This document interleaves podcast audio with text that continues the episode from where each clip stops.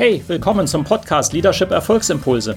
Mein Name ist Volkmar Völzke und in den nächsten Minuten geht es um konkrete Tipps und Ideen für mehr Erfolg und besseres Leadership.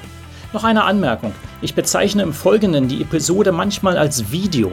Das kommt daher, dass ich sie zuerst als YouTube-Video produziert hatte. Ersetzen Sie gedanklich einfach Video durch Podcast und los geht's. Vergessen Sie den Quatsch mit dem Talent oder glauben Sie noch daran, dass es Talent gibt? Ich weiß, da bin ich sehr kontrovers. Bleiben Sie kurz bei mir, damit ich den Punkt machen kann.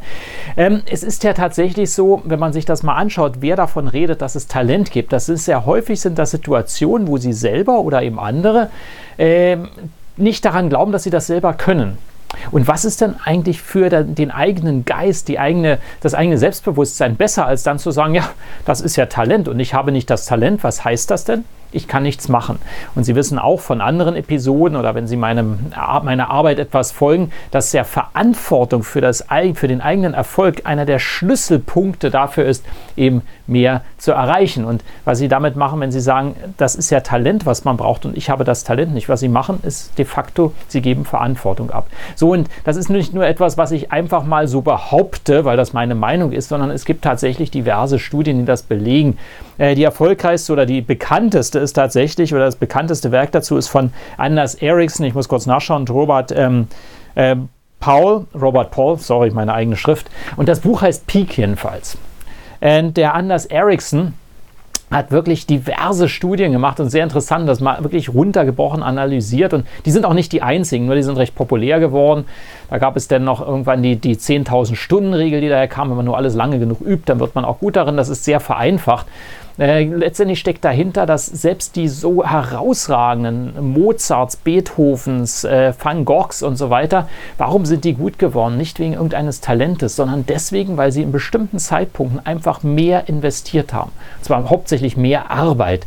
Ähm, der einzige Punkt ist, wo sie sagen, da kann ich selber nichts dafür, ist, dass ja im Falle Mozart zum Beispiel die Eltern einfach entschieden haben, dass schon mit drei Jahren dieses Kind ähm, sehr viel üben muss. Und zwar, was die dann nennen, Deliberate Practice. Practice im Englischen. Das heißt also diese bewusste Praxis mit jeweils Rückmeldungen, klaren Zielen und Rückmeldungen zu bestimmten Themen.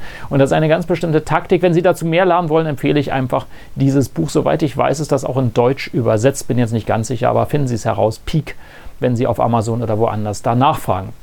Ähm, die ähm, Lektion heute geht darum, dass Sie ja in, an drei Stellen davon profitieren können, wenn Sie äh, eine, eine Führungspersönlichkeit mit einem eigenen Team sind, einem eigenen Unternehmen.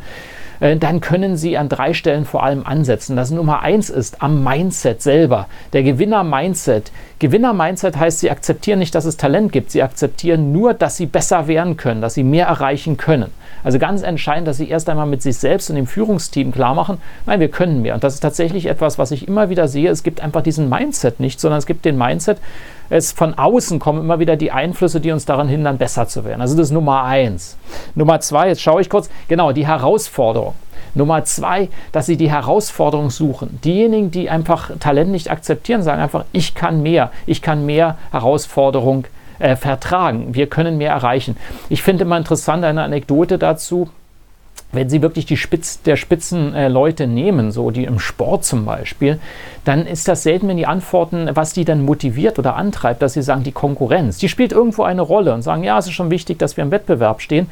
Was das Wichtigste ist, dass sie mit sich selbst vergleichen und sagen, ich kann noch mehr. Ich weiß, dass ich besser werden kann. Das ist das wesentliche Argument. Das können Sie immer wieder finden. Wir können mehr. Wir waren noch nicht am, am Limit unserer, unserer Fähigkeiten wir können da mehr schaffen. Und wenn Sie diese Einstellung haben und diese Herausforderung dann suchen und sagen, die Herausforderung mehr zu machen, als wir vorher schon hatten, ist das ein Riesenschritt. Und ich sage Ihnen, viele Teams, die ich sehe, sind da eben nicht. Und das ist Champions League Niveau. Ja?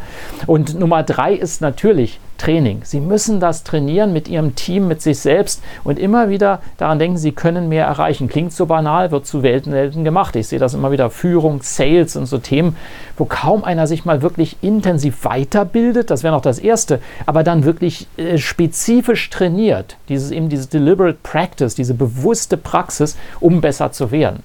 Und äh, wie gesagt, da gibt es viele Details zu, das werde jetzt hier den Rahmen sprengen. Aber wenn Sie diese drei Dinge machen, äh, Mindset, Herausforderung und dann eben auch konsequentes Training, dann werden sie deutlich besser werden. Also das ist der Spitzenimpuls für heute, Spitzenleistungsimpuls für heute.